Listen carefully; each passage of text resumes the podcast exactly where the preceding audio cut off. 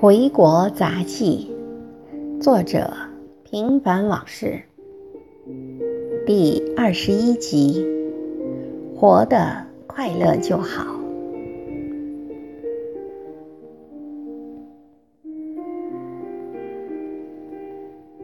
回国这么久，被人问到最多的一句话就是：“国内外哪里好？”仔细想想，这个问题本身就是个陷阱，因为无论你如何回答都有问题。如果你回答国外好，人家立即会说：“那你回来做什么？”如果你说国内好，你会看到很多复杂的表情，满足、同情、轻视等都在其中。人都有攀比心。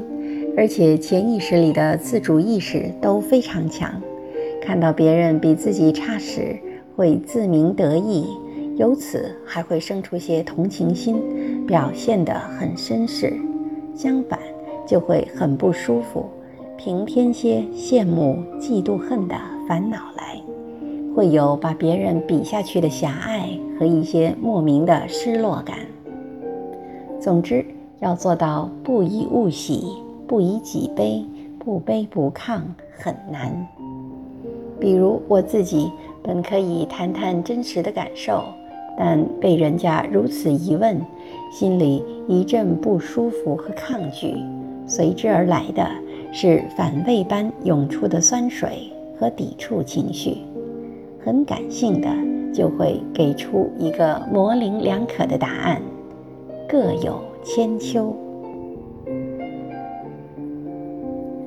明白事理的人立即会就此打住，不再追问；而有些人非得亲耳听到让你承认国内比国外好，才肯罢休，因而穷追不舍。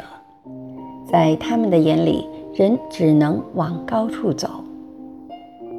其实，一个人回国与否，有点像婚姻，是权衡利弊的结果，而且因人而异，绝无。规律标准可循，因为各有利弊。我这里要告诉你们的是，在国外我没有一天睡踏实的，总是噩梦连连，从未消停；而在国内，简直就是一梦难求。睡眠时间虽然大同小异，但质量却有天壤之别。其他好坏，你们自己感受。我不想以点带面，以偏概全。还是那句话，任何个案都说明不了问题，凡事因人而异。在国内，你可以生活的很简单，比如朝九晚五，与世无争，安于现状，过好自己的小日子。你也可以轰轰烈烈，死去活来，每天出入高级场所，夜夜歌舞升平，左拥右抱，家有仆人伺候。另外，只要不怕毒，想吃啥啥没有，事情也总有办法解决。只要找对人，权衡好得失，善使钱财就妥。而在国外。不合规矩的事情，任你是谁，办不了的就是办不了，想想都是多余。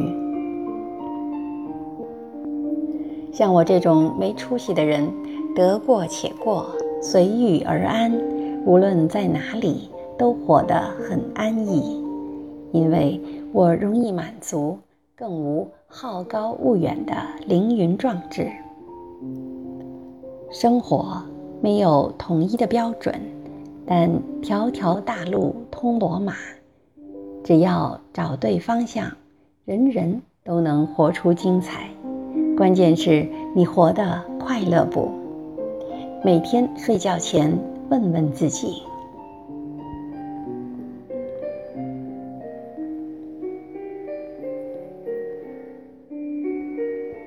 感谢您的收听。敬请继续关注《回国杂技》系列。第二十二集：生活是一所永远毕不了业的大学校。